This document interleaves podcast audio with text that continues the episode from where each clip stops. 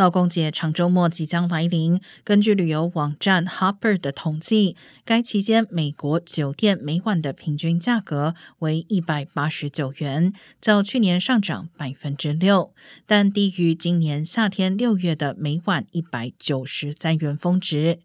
Hopper 称，价格下降是季节性因素的影响，与夏季旅游季结束和新学年开始有关。虽然住宿费用预计会下降，但机票价格仍是一大开销。Harper 估计，劳工节周末美国国内往返机票价格预计平均为两百七十八元，同比增长百分之二十三，较二零一九年同期增长百分之二十。